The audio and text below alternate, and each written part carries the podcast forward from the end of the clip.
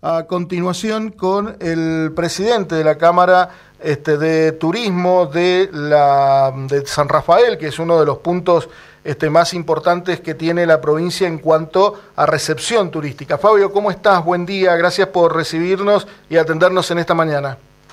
Buen día, no, gracias a ustedes.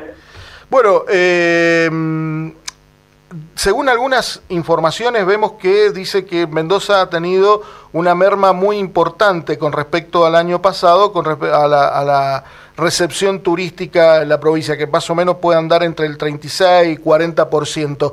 Este, ¿Cómo lo ven a ustedes desde la Cámara de Turismo de San Rafael este tema? Digo, ¿cómo, cómo están este, viendo con la recepción turística? ¿Cómo se ha estado moviendo?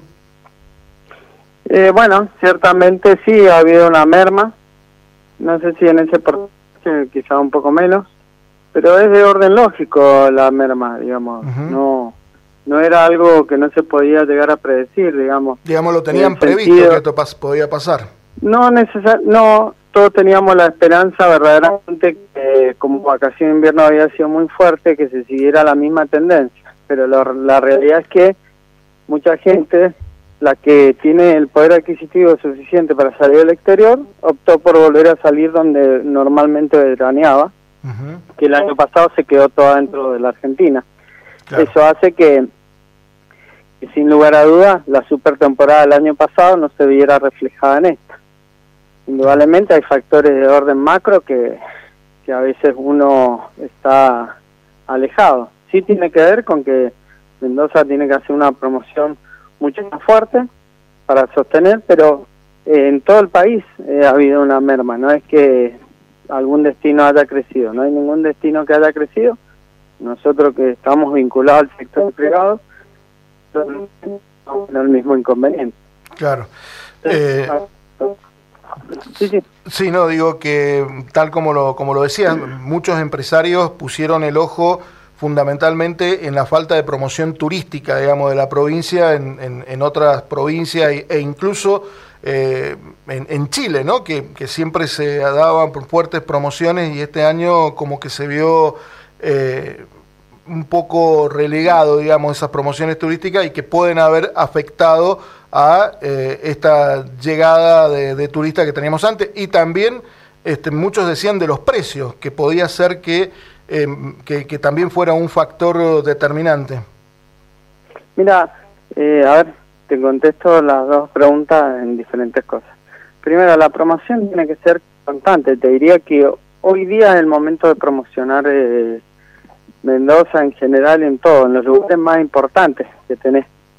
Que puede ser em, en los lugares más importantes que puede ser, em, eh, por ejemplo, la costa argentina, Ahora ir a Chile en febrero y promocionar que normalmente cuando salen de vacaciones todos los chilenos y los contan a todos en el mismo lugar, entonces es más fácil de promocionar.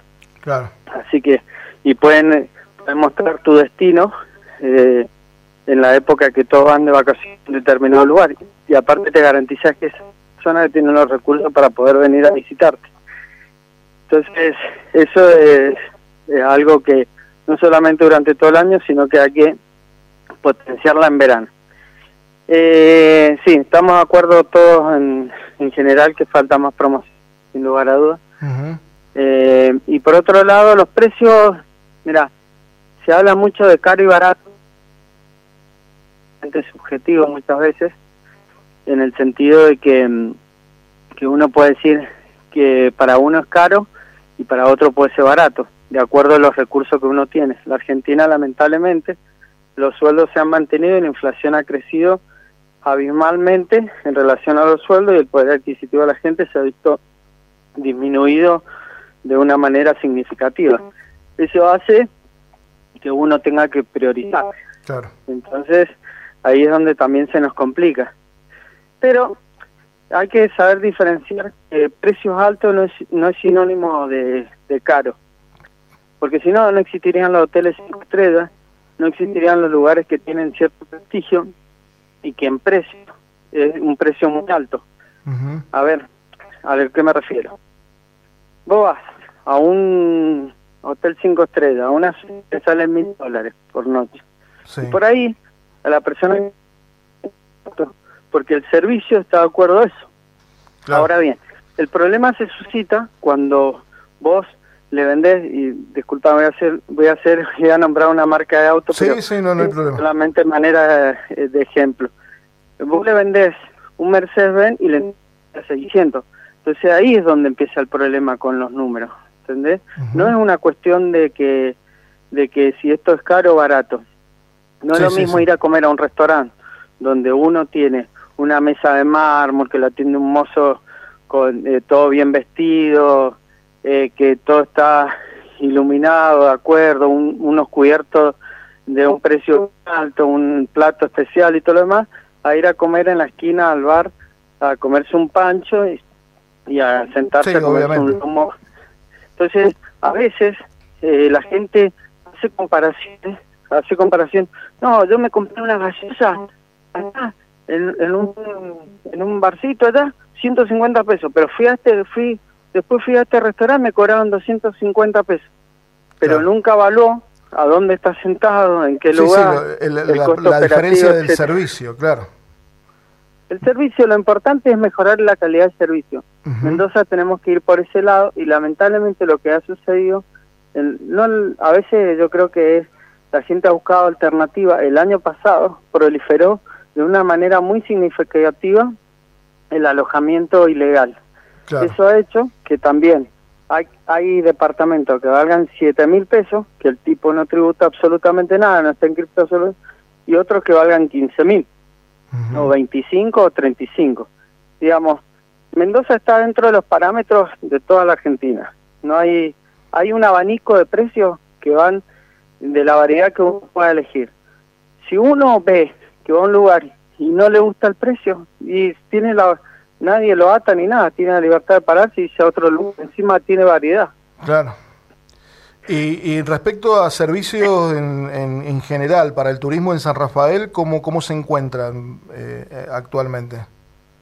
Nosotros bien, trabajando permanentemente, digamos, nadie puede estar exento a lo que siempre tratando de mejorar.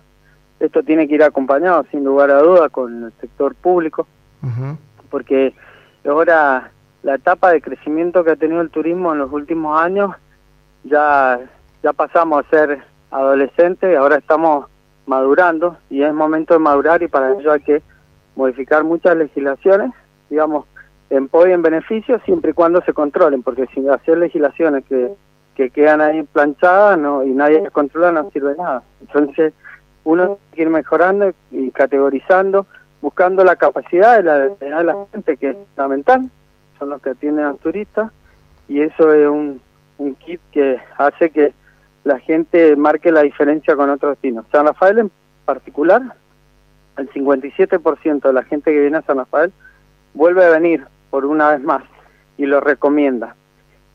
Eso es muy bueno porque tienen, eh, está esa, esa cuestión de pueblo a veces de, de la atención de amena la gente se siente cómoda en su casa y esas cosas hay que rescatarlas y mantenerlas en el tiempo. Entonces, pero también la información debe ser veraz, objetiva y sincera. Exactamente. Bueno, Fabio, te agradecemos la atención. Eh, vamos a seguir seguramente conversando contigo eh, en unas charlas más eh, en, este verano para ir viendo cómo, cómo se va movilizando. la verdad que San Rafael es hermoso y este, hay, que, hay que seguir poniéndole el hombro para potenciarlo, para que siga estando en la agenda turística a nivel nacional y la verdad que, bueno, necesitamos que todo el turismo se movilice porque, bueno, es una de las fuentes más importantes de ingreso este, a nivel